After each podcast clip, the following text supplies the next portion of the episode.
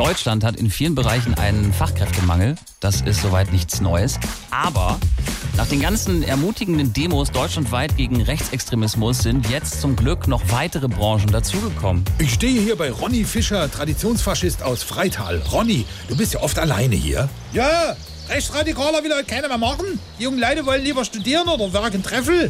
Oder oft sogar im Ausland. Ja, geht's noch? Wie viele Branchen in Deutschland setzt auch Ronny mittlerweile auf zugewanderte Fachkräfte. Hallo! Ja, das ist der Omid aus Indien. Der hat jetzt seinen ersten Tag hier. Ich bin mal gespannt, wie er sich schlagen tut.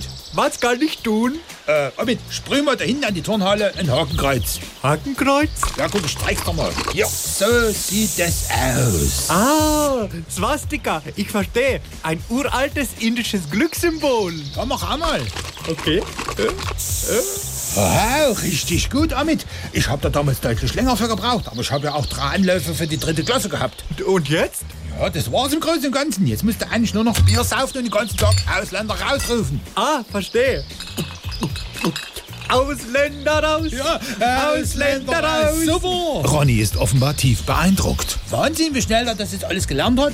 Da haben viele von meinen Kameraden Jahre dafür gebraucht. Oh, danke, das freut mich. Ausländer raus! Also ich muss schon sagen, Amit, ich hab dich richtig gern. Du bist ein echt guter, mein Gütster. Offenbar der Beginn einer wunderbaren Freundschaft. Jetzt darf Ronny nur nicht rauskriegen, dass Indien im Ausland liegt. Was?